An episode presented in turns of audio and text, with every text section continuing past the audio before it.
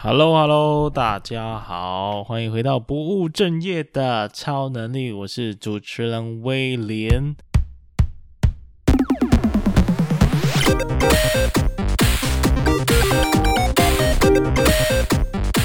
久违的新节目来了，是不是很久没听到声音？诶，其实我也很久没有录音嘞，必须老实说，因为其实前一阵子啊，我们录的这些，我们上架的这些集数啊，都是我在去年底录的。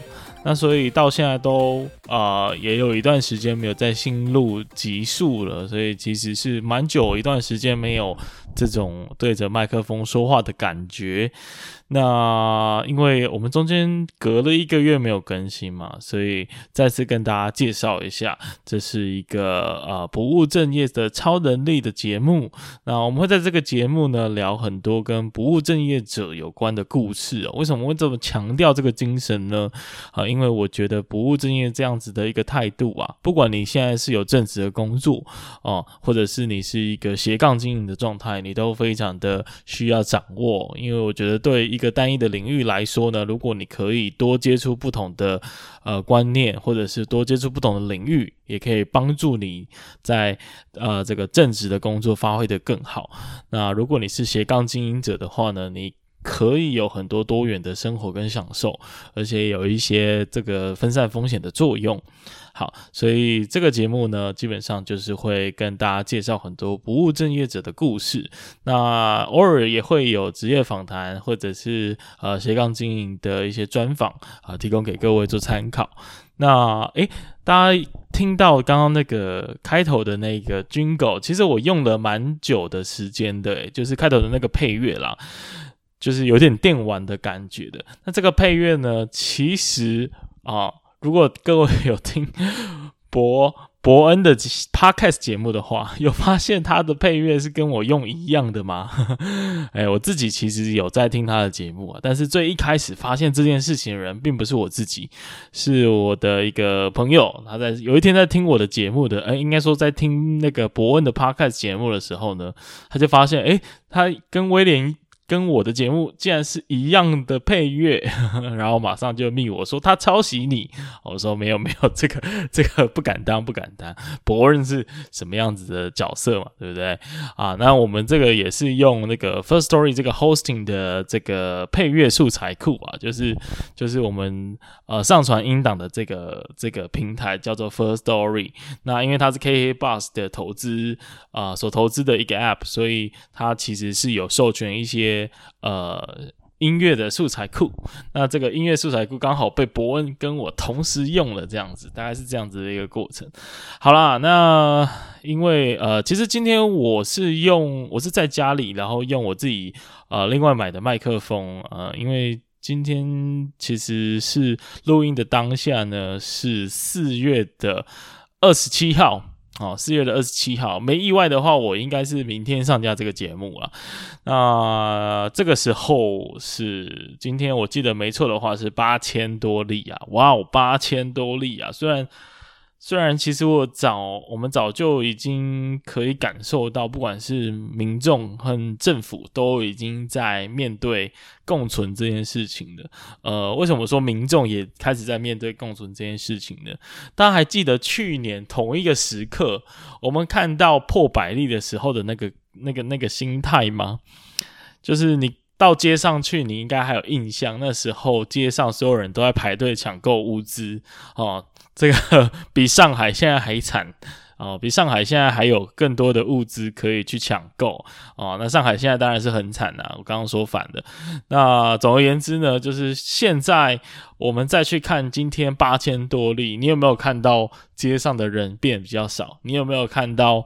呃，在超市的人开始在抢购物资，完全没有，所以大家其实不太害怕。而且，呃，今天刚好就是四月二十七号这个日子呢，呃，指挥中心也宣布了免十连制的制度，所以今天晚上我去呃商店的时候呢，基本上他就没有把那个十连制拿出来了，他全部都收得一干二净啊。然后我进去之前，我就想说，诶。哎、那一张怎么不见了？那一张呢？啊，那一张十连字的那一个告示怎么不见了？然后我就想到，哦，对，今天听说陈时中部长有宣布可以免十连，那我想也是因为，因为真的太多例了嘛，我们。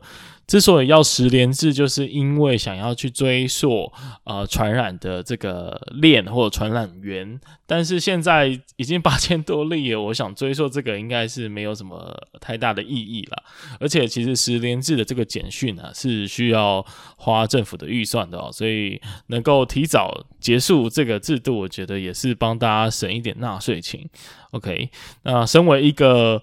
几乎每周都要去台北出差的人，哈哈，诶，不知道大家有没有关注我的 IG？如果没有的话呢，赶快赶快不务正业的超能力，搜寻 IG 追下去哦。那有追的人可能会被我的动态烦到，因为我几乎每周都会 po 哦，我在 哪里哪里出差，或者是一个出差的小动态。那也请大家见谅啊，你知道这出差就是已经有点无奈了嘛，但是但是又不能发牢骚，所以只好 po 一些这样子的一个讨拍的动态，希望大家不要太介意哈。好，那。呃，可能要跟大家 update 一下，最近为什么又有一个月没有更新了？那当然就一定是因为忙碌的关系嘛。最近的这个呃白天的工作啊，哇，真的是忙上忙下啊，非常非常的辛苦啊。然后呃，不能说太多原因，但是呃，我原本负责的工作呢，嗯、复杂度啊、或者是说频率跟强度。都持续的在上升当中啊，所以我其实可以很很无所畏惧的跟大家说，我根本不在意大家会不会怀疑我，就是拿上班的时间来用做这个斜杠的这个事业，完全不担心。为什么？因为我他妈现在 现在应该负责的工作量应该是蛮多的。是蛮多的，所以如果你这个给大家一个小提示啊，就是呃也不是提示啊，小小建议啊，如果你是呃想要在正职的工作下经营斜杠事业的这些呃伙伴们哦，请你要在公司的表现必须呃名列前茅哈，至少不能。不能掉漆太多，然后你的不可取代性，你负责工作的价值可能尽量的要高一点哦，这样才会让别人觉得哦，即便你，即便你呃下班可能有其他的事业要经营哦，也没有关系，他绝对不会去怀疑你 非常的这个懒惰，或者是怀疑你偷用上班的时间来做其他的事情。因为你的工作确实是有一点重要的，这样子。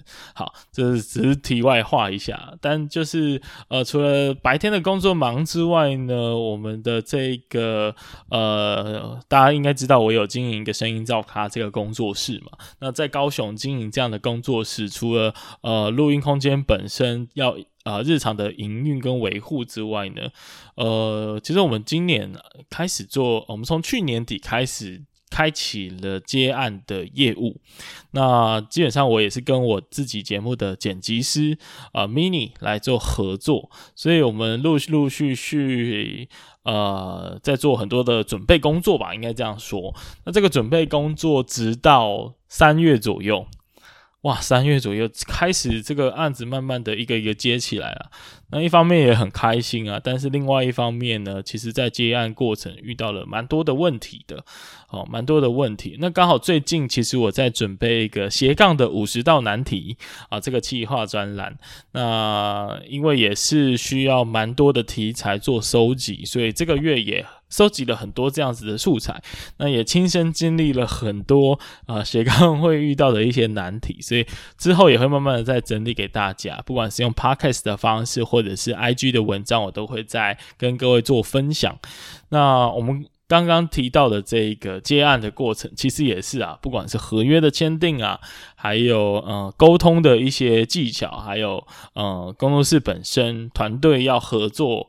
呃，如果是杂乱无章的，可能就会呃没有效率，所以这一段时间建立了很多的 SOP 啊，所以这个也是我们正在遇到的问题，正在试图解决的障碍。那公司呢？呃，应该说工作室之前好像都是比较偏这个个人个人的模式，或者是团队合作的模式啊。但是呢，呃，没有正式的公司行号啊，没有正式的公司行号。而、啊、其实我也觉得这样子也不错啦，就是也。也没有什么太大的问题，其实因为现在开开发票的服务非常的方便嘛，那我们的营业额如果也不是非常高的话，其实倒是还好，倒是还好，所以基本上一直都不是太大的问题。不过因为最近就越来越多的接案的机会，或者是外部的一些公关或合作的机会。所以说，开公司变得好像蛮重要的一个一个必须要处理的议题。那所以，呃，在未来即将要跟各位分享的五十道难题里面，哦，诶，其实这个命名应该不会是斜杠的五十道难题啊，或者是斜杠的第一道难题、第二道难题、第三道难题这样，逐步的跟大家分享。那总共会有几道呢？基本上是不知道。当时我是把它想要把它当成一个长期的专栏来来做分享，所以，嗯、这个数数字可能就不会是一个一个已经已经有目标的一个数字。好，那呃，在公司成立，其实对于一个已经有在上班的人来说，听起来是不是会有很多的问题，对不对？听起来应该在呃，比如说劳保、健保，还有你的账户，还有你的营业地址，这些种种的问题，应该是。听起来有点不对劲，对不对？好，当然我也我也的确想到了这个问题，然后也试图想要去厘清会不会遇到什么样呃我们没有看到的一些阻碍哦。那很幸运的呢，呃，在去年摆摊的时候刚好认识的一个一个我觉得非常棒的一个快呃，应该说记账式事务所吧。那近期也会跟他们做一集的 podcast 节目，然后也会把相关的内容写成文章，来好好的跟各位解答。就是如果你是一个接案者的话，啊、你开发票会遇到的问题，以及你如果成立公司会遇到的一些相关的问题，那尤其是针对斜杠的。呃，经营者，这个应该是超级干货、超级重要的一个资讯了。因为我其实已经找遍了整个网络，没有一篇文章可以好好的、完全的解答我所有的问题，所以我也很期待这一次的录音跟这一次的这个文章资讯的整理。那希望各位对各位会有帮助啦。好，那除了工作上有很多的这个事情，当然。未来都会慢慢的跟各位分享啊，那今天也稍微，呃，稍微 update 一下自己生活上的事情好了。那嗯，如果有机会就可以很详细的分享，但今天应该只是呃大概过个水，大概过个水，搞不好会都会成为我们以后呃可以在节目上或者是在 IG 上跟大家做分享的话题。那大家就先听起来，先记起来。那首先是俄乌战争跟时代革命哦。因为呃，其实我是在，我记得我是在三月初的时候看的《时代革命》这部电影啊、这部纪录片。然后后来呃，因为二月底的时候也爆发了俄乌战争嘛，所以这两件事情加总起来，让我不断的在思考，呃，我们呢、我们如果发生这样子的情况哦，你会选择站上街头？就是如果是以香港的例子，那如果是以乌克兰的例子，你会选择留下来吗？我我很老实说，讲到这个有点严肃，我很我很怎么讲，很很不确定的，嗯嗯，应该直到现在我都还没有办法能够好好的，呃，跟大家斩钉截铁的说，我就是会留下来，或我一定会站上街头，这样子非常肯定的一个语气，我是没有办法给出来的。原因是因为你要想哦，就是如果在这个香港的那一阵子啊，真的有呃将近一半或者是超过一半的香港人走上街头，然后呃演到后期，他们是越来越这个上街头变成越来越危险的一件事情。但是大家都这样做啊，身为一个觉醒的青年，对不对？身身为一个有理想、有抱负、懂得为国家付出的年轻人，怎么可以不去街头上出一份心力呢？对不对？但是真的，真的，如果你知道，而且你一定也看过很多，就是被抓走的这个回不来，甚至就失去生命的一些故事或例子，在这样的情况下，你还能够这么的、这么的有勇气站出来，我真的觉得他们真的这群香港的青年非常非常的厉害，非常的敬佩。同时呢，也反思自己是不是能够真的也做到这样子。那我也跟各位分享哦，就是呃，在乌俄战争这边呢、因为呃，我们白天的工作，其实是有接触外籍人士的。那呃，我们那时候就发现有一些乌克兰籍的人士，他突然取消了在台湾的入境申请，原因是什么呢？啊、呃，原因竟然就是因为他要他要留下来为他的国家呃打仗，为他的国家打仗。那我那时候也在哇，产生了一个非常非常非常大的一个自我怀疑哦。这个怀疑来自于说，假设我今天是乌克兰人，我知道我去台湾，我就是一趟飞机飞过去，我可以领一个很好的薪水，在一个很安宁的环境，然后可以在台湾，你看台湾疫情也算控制的还不错，然后又是一个非常安全自由的国度。那我这样子飞过来不好吗？我为什么要留下来呢？如果是我，我真的会选择留下来，然后再为自己的国家拼搏一把吗？这个真的是我最近这一两个月很密集在思考的问题。而且啊，而且啊，其实还有产生一个反思哦，但我这里就不细讲。不管我们今天是在追求什么样子的成就，比如说他可能是呃工程师哦，工程师可能觉得哇，我好不容易进台积电很棒，或者是呃有些人走金融业，他走到了一个非常高的职位哦，或者是你今天可能是一个非常有名的 YouTuber，我们非常努力在我们日常生活的一些各行各业发光的地方啊，发挥我们的光芒跟拼搏我们自己的未来。但是，一旦发生了战争哦，这些全部打掉重练，你过去所经营的每一个呃专业领域或者是兴趣的这个这个累积，全部都在战争的时候化为一片焦土哦，或者是甚至就是。其实就是没有用了啦，因为那个时候，呃，即战力或者是资源、物资啊，或者是可以打仗的人，这才是最重要的。那除此之外的人，你累积的这些成就跟努力，好像在战争的时候都不是很重要了。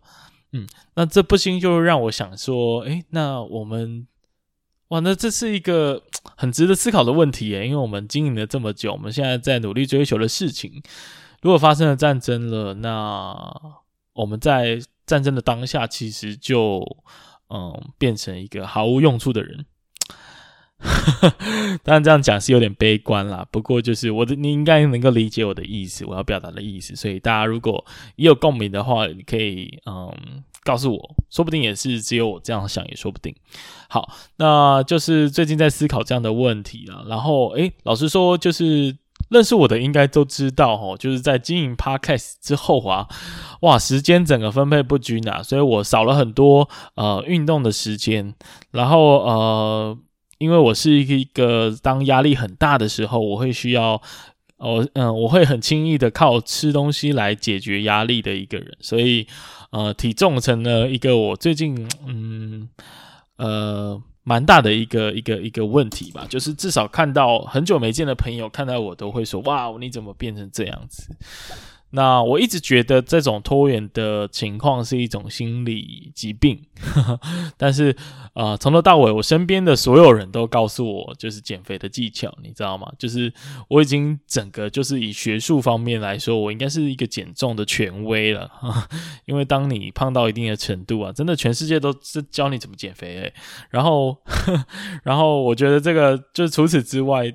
我我真心的觉得应该有什么心理方面的一些问题可以去去去去去去去探寻、去自我找追求、去去追寻这个解答。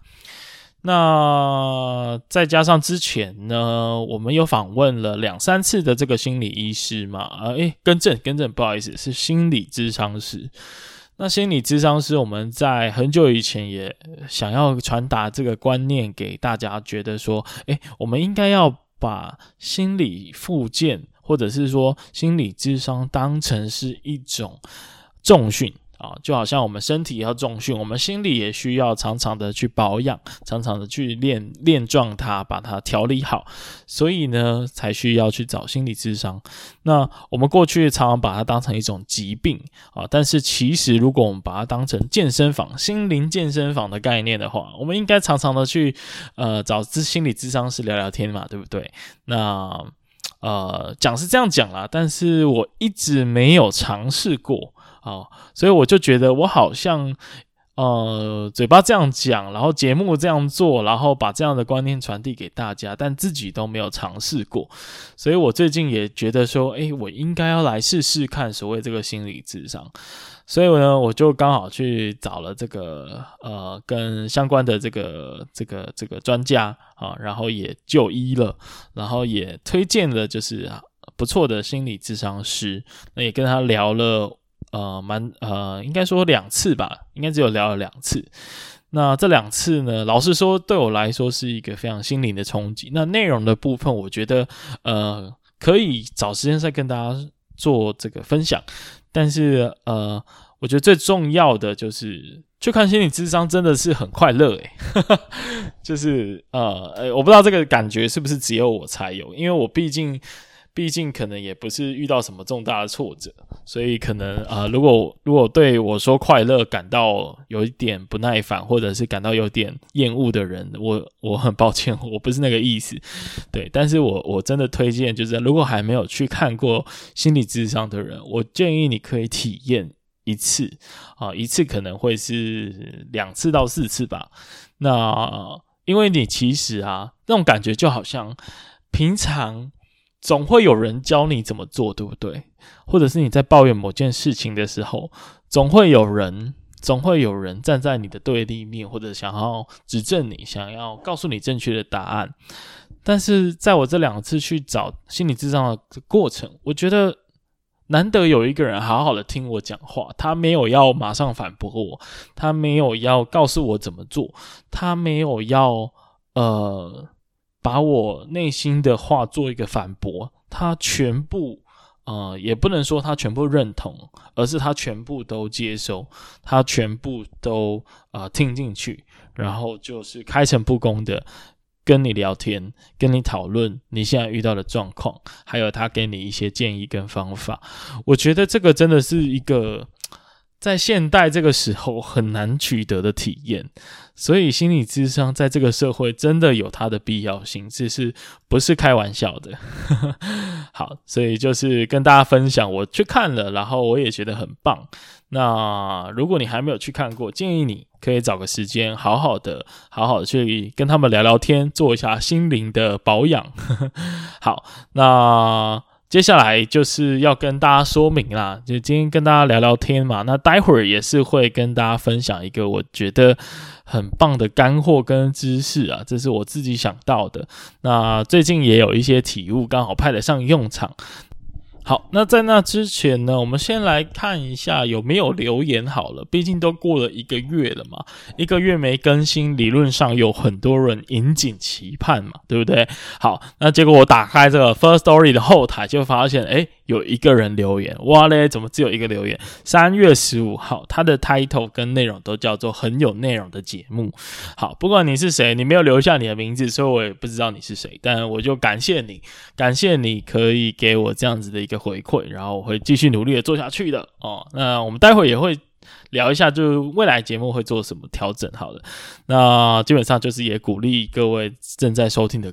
你们啊，可以去听一下啊过去的节目，那也可以适时的给予我支持跟鼓励啊，批判也没关系，批判也没关系。虽然这个老人哦，呵 就是年纪长到三十岁哦，总是会有一些面子的问题，所以请请大家不要太。如果真的是批评指教的话呢，可以小力一点，或者是私讯我哈。那如果在公众的场合，那我的心脏可能会承受不住，我会讨厌你，或者讨厌我自己，那会造成很大的副作用。好，这开玩笑啦，开玩笑。好，就是鼓励大家可以去 Apple Podcast 上留言，或者是订阅我的 IG，然后。哦，哎，发现一个月没有更新文章，也没有更新音档，但是 IG 还是有蛮多人追踪的，你不觉得这个很神奇吗？然后同时我也注意到蛮多人退退追踪的，就是我从来没有在 IG 上就是考虑过要退别人的追踪，但是竟然有蛮多人退退追踪的，这让我觉得非常的。就是惊讶，我并不是觉得难过，我是觉得很惊讶。你怎么会想到哇？这个这个 IG 我我好像没有在发了那我把它退追踪好了，因为退追踪毕竟还要花一些成本嘛，花需要去点，需要去找去哪里退啊什么的。不像追踪就按一个按钮就好了，所以毕竟还是比较比较吃力的一个动作。但是有蛮多人竟然做了，而且也不知道为什么。好，没关系，这个这个这个我并不难过，并不难过，因为整体来说追踪数还是成长挺多的，所以我也很开心。好，也感谢各位的支持。那呃，稍微看一下，因为我毕竟很久没有打开 Firstory 的后台了。没有打开 Podcast 的这个后台的，所以我其实都没有在看最近的数据的变化。那我刚刚一打开来，我想说啊，不然就来看一下，呃，最近这十几集里面啊，呃，大家最喜欢的节目，收听量最高的到底是什么？然后我发现呢、第一个就是金融数据的分析师那一集，就是我的学妹包包啊、上我们节目分享的她的金融数据分析师的故事还有经验。那他也是一个十分斜杠的人，但就是大家有兴趣再回去听那一集。然后呢，呃，嗯、呃，另外一集竟然也是。资料科学家就是也是跟数据有关的。当然，你们应该知道，我做数据分析的这个题材是为了我在一零四做那个履历健诊的时候所所遇到、所发现很多人在问这个问题，所以我才做这一系列的题材。但是你们也太现实了吧，各位！我知道这个是一个很夯的题目，但是没有想到它的这个数据表现，就是收听的次数也相对是比较高的。所以我是觉得你们真的是太现实了哦，但不不能不呃不表示说我自己就最喜欢这两集啦，因为毕竟呃我自己也是觉得有一些题材做的不错，可是就可能不在趋势的热点上，所以大家就没有那么在意哦，所以我就觉得有一点难过。好，没关系，就是难免难免我们做自媒体。就是已经看习惯了，难免就是会有市场的反应跟你的期待不同的这种这种现象。我们就是就是随风逐流，反正我偶尔还是会做一下数据分析，然后。蹭一下流量，蹭一下流量。那当然，最近 NFT 啊、元宇宙这样的话题也非常的热络了。那我最我上一集就是这一集的上一集就是做这个主题，那反应也还不错，反应也还不错。所以之后可能会再多做一点相关的题材，毕竟我自己也蛮想学习的。呃，我接下来节目其实会。蛮多的去考虑自己的，就是我自己如果遇到一些斜杠，或者是遇到一些经营上面、管理上面的一些问题，那或者是我自己很有兴趣、很有兴趣的一些一些行业或者是题材，我可能就会来做这样子的一个一个节目或专访，所以可能会更多的在经营这个媒体的时候，考虑到自己的感受吧，应该这样讲。好，那预告一下接下来要上的节目啊，呃。非常的精彩，也非常的精彩，而且已经录制完成了，啊、已经录制完成了，其实也是去年底录制完成的，哦、也拖了很久，对对他们非常的抱歉，但是就是已经剪完了，已经剪完了哈、哦，是分别是 Google 的 Recruiter。大中华区 recruiter，哇，他是我的呃高中，因为我们高中是雄中嘛，那我们都会雄中雄女大录影。那这位这个维林呢，就刚好是我们那时候雄女的对班级啊，对班的班同学，所以呢，呃，算是久别重逢啊。诶、虽然没有见到面，老实说我们没有见到面，因为我们是在线上录音，但是他终于也回台湾了。那那下礼拜，哎、可能是下礼拜或者是下下周，就近期就会上这个 Google Recruiter 的专访。那我相信大家应该对 Google 这样子的一个公司以及它会招聘的人才感到非常有的感兴趣，对吧？那我们刚好就做了这样的一个题目。然后呃，另外一集是跟传产，在高雄有很多的螺丝产业，它算是呃我们台湾的隐形冠军啊，就是默默无闻。呃，应该说比较少人愿意去接触，可是其实它是世界上啊、在在以螺丝产业来说，台湾真的是排名列前茅的产的一个一个蛮特别的产业，但是它也面临了很多传产会面临到的一些问题啊，所以我们也专访了一位啊、在。真正在螺丝业工作的一个算是，嗯，可以说是二代吧，或者是接班人。那他所看到的角度就会跟一般人所看到的角度很不一样了。所以我觉得那一集也蛮特别、蛮精彩的，也推荐大家去听。那我们也是近期会上。好，那白了未哦，这就让我想到，我突因为在回顾的时候，我突然想到一件事情，也跟大家做分享哦，就是我们记，大家还记不记得我们有一集？非常非常的感人热泪，然后呢，呃，这个受访者的声音啊，你应该是印象深刻。然后呢，他就是很轻柔、很轻柔的说出他的一些人生的故事，但是呢，都很有力量，都很有力量哦。那就是呃，我现在还在找那个级数，所以我现在还没找到，你等我一下。嗯嗯嗯嗯嗯嗯嗯嗯，在哪里呢？这表示这个找的时间很长，表示呢这个级数是很久以前的事情了。好，那我记得没错的话是独立记者的陈映妤哦，我找到了，是在我们第二季的第七集，的确是非常久以前的节目。那推荐大家可以再去好好的把那一集听完，你可以发现，呃，他那一种非常温柔，非常。呃，柔软的声音，可是每一字每一句都非常有力量，而且他在面对新闻的时候，他是抱持着永远都怀疑的态度。那为了得到一个真相，他也是永不放弃的。那为什么会特别把他拿出来提？就是因为最近啊，我们不是有乌俄战争吗？那大家如果有听 Podcast 的话，或多或少听过报道者这样子的一个一个独立媒体，对吧？那这样子的一个媒体呢，他们呃很很及时的在一个月前哦。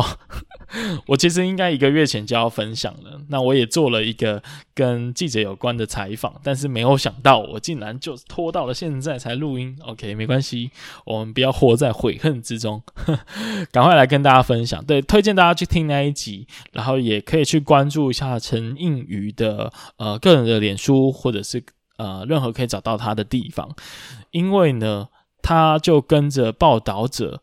的志兴，还有报道者的采访团队啊，一起去波兰，为了取得呃第一手的资讯，为了听到最真实的生活跟故事，所以他们就呃大老远的从台湾飞去波兰。那真的非常推荐大家去关注一下他们辛辛苦苦所得到的一些资讯跟故事。然后报道者也是我长期有在。关注的一个媒体，那我自己也有赞助他们，所以也蛮推荐大家可以都多的去听看看。然后，如果你想要找这个人的话，就是直接在听完这一集，我先叫大家去听完第二季的第七集，然后直接在 Google 上搜寻陈映宇这个名字，就可以看到他现在跟过去的报道。好。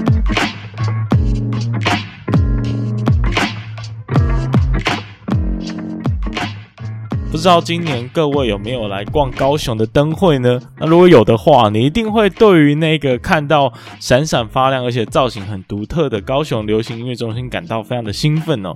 因为像身为高雄人的我啊，以前就非常喜欢那一个区域。那近年来呢，因为高流的出现哦，更是让我每每经过都觉得非常的骄傲。像前阵子呢，有台北的朋友来高雄玩，我就特地的邀大家坐轻轨来感受一下视觉的冲击。那这一次呢，很高兴能够收到高雄流行音乐中心的邀请，来介绍他们首次发行的线上音乐杂志《高流 Waves》，让你呢不只听音乐、看音乐，还能够读音乐，深度呈现南方音乐的大小事。那它的创刊号呢叫做大勇，是用一种很有地方性的高雄人的意象，乘风破浪的这种形象来呈现。趁现在呢疫情严峻哦，虽然我们不能在外面爬爬照，但欢迎你呢到本集节目的介绍栏点选连接收看高流 Waves 线上音乐杂志。探索更多你不能错过的音乐故事。那讲完讲完了哈，讲完了最近的事情啊，也分享了自己觉得该分享的故事。该是来分享一下，就是真正的这一集的重点。哇，竟然已经三十分钟才要进入重点。你看我们的节目精彩度怎么这么这么的这个丰富呢？好，这个很久没有录音哦。这个嘴都油了起来，所以请大家不要介意。好，那最近要跟大家分享的就是最近啊，也不是最近啊，其实我去年呢就把它从自己做访谈很久的经验中呢提炼出来的一个一个一个算是诀窍吧，呃，产生了一个体悟哦，呃，就是说怎么样做一个好的访谈呢？我们要掌握访访谈的三个要素。分别是什么呢？分别是资讯啊、故事以及情绪。当我们做一个访谈的时候啊，我们一定是要首先掌握，就是我们要问到好的资讯嘛，对不对？一个好的资讯一定要问出来。那如果你连这样子都做不到的话，其实你就是一个不及格的访谈节目，或者是一段不及格的采访。资讯问到，当然就是大概是六十分，及格分数。哦，把该问的资讯问到，你基本上就比很多问一些奇奇怪怪的问题，哈，或者是不是问题的问题的那一些采访者还要更好了。但是呢，我们少了一点，嗯，张力，少了一点这个谈话的丰富度。所以呢，这时候你就可以追加提问啊，那你就可以问他当下发生的故事。请你的来宾稍微说一下，分享一下那时候发生的故事是什么？那这样子的，你的整个节目的内容的丰富度就会提升到八十分啊，对不对？好，那访谈三要素的最后一点呢，就是情绪了。如果你又可以在这个时候加码，哦，加码去问发生这个故事当下的情绪，然后他的那个心理的状态，或者是别人怎么看他的。那他又感觉到什么？这这些这些连环式的问题问下去，哇！你的节目瞬间从资讯的六十分及格，做到有故事的八十分，啊，表现不错。然后进而情绪带出来，就直接啊超过一百分，直接超过一百分，好不好？那我们举一个例子好了，就是要举什么例子呢？嗯，举什么例子呢？我们举一个还没有采访过的一个领域啊，但是大家应该都很好奇，就是台积电的工程师，哈，台积电工程师啊，假设呢你是想要拿六十分，你只要问资讯，那你可能就可以这样问啊。呃，台积电今年分红很多嘛，对不对？啊，是多多，好啊，他可能不会回答啦。那你可以问他说，诶，那你是不是真的平常都加班加到很晚，然后都爆肝呢？因为不是有一句话吗？就是这个这个十万青年十万肝嘛，然后什么积极轮班救台湾嘛，对不对？所以你们是不是都是加班爆肝呢？好，这就是六十分。他如果回答是啊，那可能就是。呃，这个话题就结束了，呵呵，就就很 low 嘛。好，那如果我们要做八十分的话，我们要把故事给带出来。那你在访问的时候，你就可以多问。那你印象最深刻的加班是哪一次呢？那那一次发生的故事，你可以再跟大家做分享吗？嗯。那一次的这个故事又是什么呢？你可以分享吗？好，那如果你这样问的时候，大家就可能就会讲说，哦，那一次我跟你讲，我那一次有一次加班哦，哦，因为这个半夜被主管扣啊，所以我直接呃从从南投时速飙两百公里，然后飙回台中哦，回到中科，然后去加班。啊，为了抢救我们的晶片，好，假设啦，我举个例子，但是不是觉得这样的故事听起来就很有滋味，很有传神的感，很传神的感觉呢？对不对？所以这样子的话，你就有做到八十分的这个努力了。那刚刚有说到嘛，第三个要素就是情绪。好，所以我们问完故事之后，我们可以再追加，我们再把那个情绪给堆叠起来。你就说，那你的心情是怎么样？那他一定会回答说，哦，心情很干啊！你看，我们差点又出车祸，然后回到这个公司，然后又被老板骂。那你就可以追问啊，那你被老板骂的时候，你的心情是怎么样？你有没有什么话想要对他说？那我们还可以用不同的角度去反问，比如说，呃，你这样子加班，然后半夜突然飙车飙回去。那你那时候是不是可能在陪女朋友？那你女朋友有没有对你这样子的工作抱怨？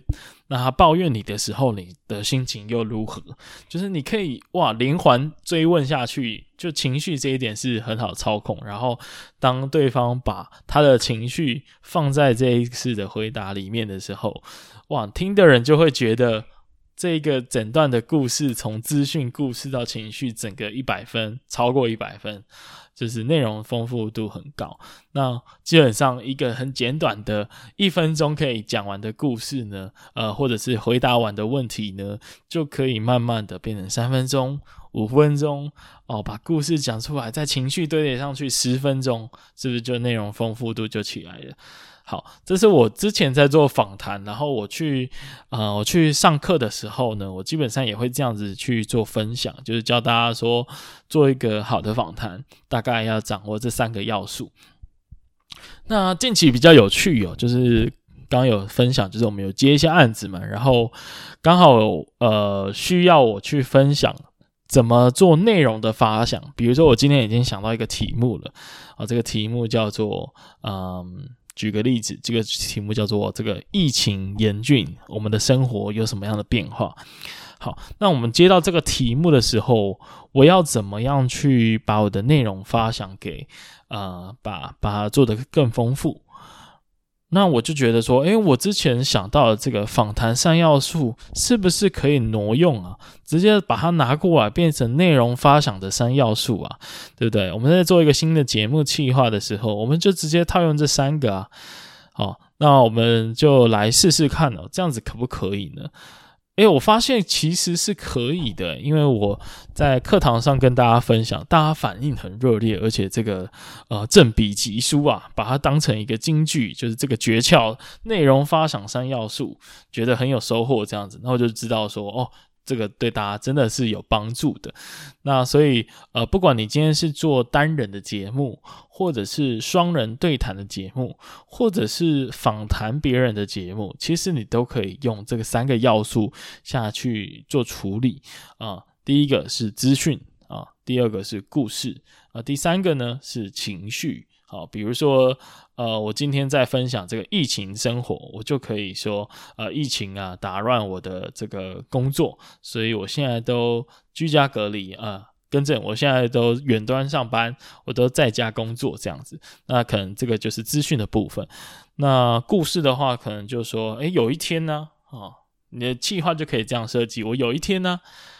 这个在家上班的时候啊啊，因为都在家视讯会议嘛，所以我干脆就不穿裤子了啊。结果有一天视讯的时候，刚好被老板看到，然后我就觉得有点尴尬，好，是不是这时候就有故事啊？甚至尴尬这个情绪也出来了，那我就可以把这个内容的发想的深度跟广度在。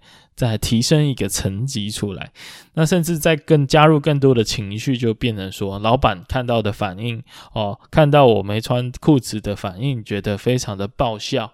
然后我的同事呢，马上传赖给我说：“诶，你忘记穿裤子了。”好，然后给我一个爱心的符号，说提醒我，好心提醒我，一定要赶快记得把裤子穿上，好，不然就很尴尬。好，然后这时候我是不是就把一个嗯大概一分钟可以讲完的话，我慢慢的可以拉赛拉出五到十分钟，对不对？所以其实用这个发想的三要素啊。这个三要素真的可以适用于不管是内容的企划上、节目的企划上，或者是访谈的这个访问别人的这一个技巧上，都可以用到哦。那顺序呢？其实我后来有跟我们我的伙伴小 P 讨论，其实顺序不一定要是资讯、故事在情绪。你有时候我们为了要抓住。呃听众或者是抓住呃听我们简报的人的这种目光或者是专注力。我们可能直接讲一个故事出来，我们开头可能就是先抛一个故事，然后再讲说，诶，这个故事的资讯是什么？哦，我可能一开始就先讲，有一天哦，这个没穿内裤试训被老板看到。哦，然后讲完这段故事了之后再，再讲说哦，所以啊，这个居家隔离的时候啊，千万啊一定要穿裤子，哈哈，对，就是把资讯再补回来，然后再带很多的其他的元素，哦，所以其实好像顺序也不一定要先资讯在啊，应该说先六十分、八十分再一百分，其实是可以做一个呃调整。当然啦，如果要讲出故事感，这个引人入胜的这种技巧的话呢，显然有太多比我厉害的人啊。比如说，其实像我们去年在做培训的时候，蔡老师就有分享怎么讲出故事感嘛。嗯，我说的蔡老师是哇塞心理学，也是高雄扛把子之一的这个蔡老师。好，那但我觉得就是我提出的这个三个要素啊，资讯、故事和情绪，算是一个人人都可以掌握的基本原则了吧。好，那接下来呢，我们就要来进阶了。进阶啊，这个进阶也不会讲太久，我们已经节目接近节目的尾声了。但是进阶要讲的是什么呢？呃，当我把这样子的一个发现，呃，就是我除了把它当访谈的技巧之外，我也可以拿来当节目企划的一个三要素。我把这样的发现很兴奋的告诉了我的伙伴小 P。他就跟我说，因为小皮其实是平常是一个很木讷的人啊，他不像我是一个很会拉赛的家伙，呵，所以他一直觉得说，诶，好像很会聊天是一个，呃，很需要让他很需要花时间去学习的一个技能，呃，一个技巧。那我他他听完我这样子的很兴奋的分享三要素的故事，他就说，诶，那。这三个要素可不可以成为聊天的三要素啊？诶，我听完觉得哇，这个真的是有这个机会。怎么说呢？因为我们聊天就是一种抛球跟接球的一个过程嘛。有时候我们接到球了，如果你只是呃说哦哦，那可能一个句号把球丢回去啊，就丢丢一个可能空气球。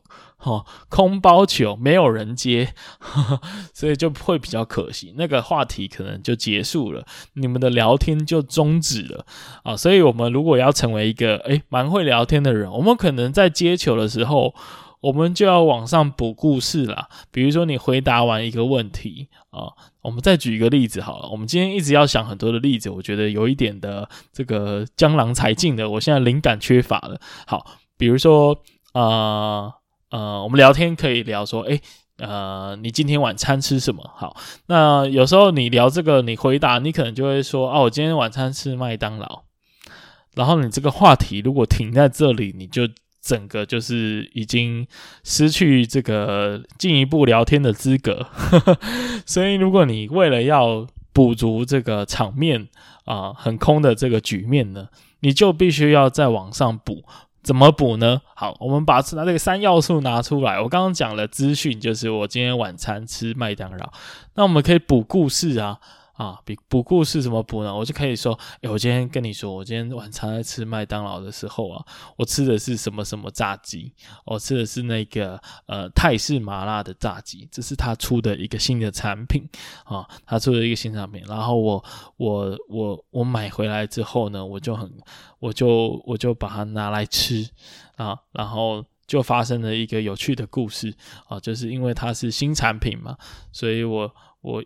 就不小心把这个皮给整个剥起来，然后掉到地上。好，比如说这个讲一个很烂的故事，但是但是某种层面，你这个聊天的话题就延续了嘛。好，那你可以再往下再补情绪啊，补情绪你就哇觉得很干哦，掉到地上我觉得很干，所以我就觉得我下次再也不要再点这个东西了。好，那你有没有呃这个同样的感受呢？哦，比如说这样子哦，当然这个例子哦，我真。不 超不会举例的哈，但是我只是要表达三要素，其实在这个聊天的过程可以扮演一个非常重要的一个原则哦。这刚刚讲完是接球的部分哦，场面空了，我们就继续补啊，继续补故事，再往下叠情绪啊。这个话题就从原本只有三分钟变成十分钟，原本六十分变成一百分的结果。然后我们再把这个球啊，接好的球啊，累积能量之后再丢回去给对方。那你也可以丢不同的变化球啊，对不对？你可以问，就跟刚刚做访谈一样，你问的时候你可以追问啊，追问他的故事，追问他的情绪啊。好，所以呃，今天呢，就是跟大家分享这个，我觉得嗯，可能可以蛮实用的一个一个。一个三要素这件事情呢，那我自己觉得它对于不管你是在做访谈的节目，或者是你是在企划一个单口啊、呃、单人的节目啊，自己自言自语的一个节目，或者是呢你把它挪用在聊天的过程当中，说不定这个三要素都可以帮助到你。那大家可以再给我回馈哦，我不确定啊，我不确定，我也会再跟小 P 求证，他有没有有没有办法，就是把这个。做化作实际有效的一个办法，那我自己是觉得，呃，蛮蛮呼应我自己平常在聊天的一个准则。好，那今天的分享基本上就到这里啦，然后再跟大家介绍这个节目是不务正业的超能力。谢谢你的收听。那接下来的计划呢，基本上就是好好的。把之前的访谈以及接下来准备要访谈的对象，把它做完，并且如期的更新。那好好的整理这个斜杠五十道难题的部分，那希望也可以找出更多的来宾来解决我斜杠的问题。然后这些文章、这些有趣的题目，呃，对大家有用的资讯，我都会在陆续的把它制作出来。那可能也会把它放到一个我自己。呃的 Medium 网站上，那如果有做完成这个，我就再分享给各位，大家就比较方便阅读。然后，嗯嗯，今年初还是有许一个愿望吧，就是新年希望。呃，能够做什么事情很充实，但是是有余裕的啊、有余裕的，可以去掌握自己的时间的啊、所以近近期也实验了蛮多时间管理的方法啊、包含我自己现在已经不用小本本了。我最近我以前是很喜欢用小本本，就是写在纸上，记录我的行程跟我记账啊、我是一个每天会记账的人，然后我也会记录我所有行程的人。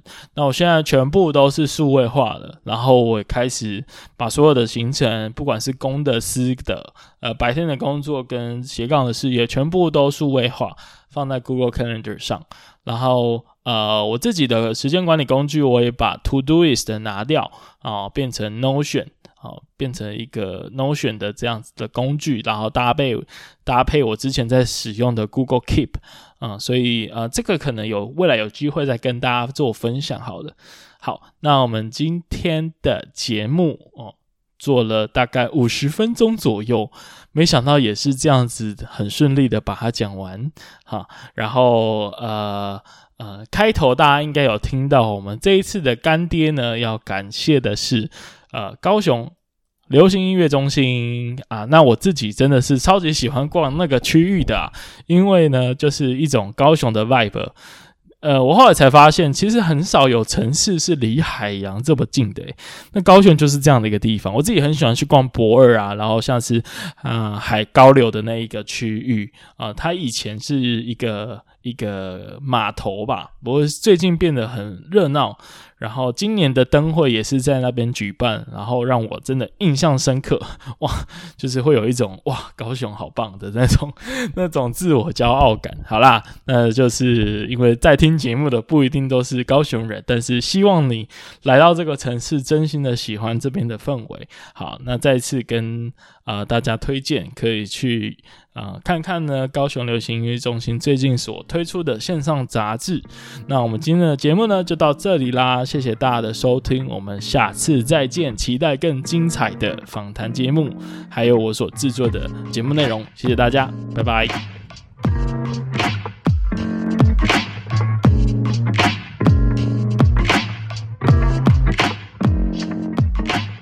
真的真的非常感谢你听完这集的节目，在这个注意力争夺十分激烈的战场上，没想到你竟然还愿意听完这么长的节目。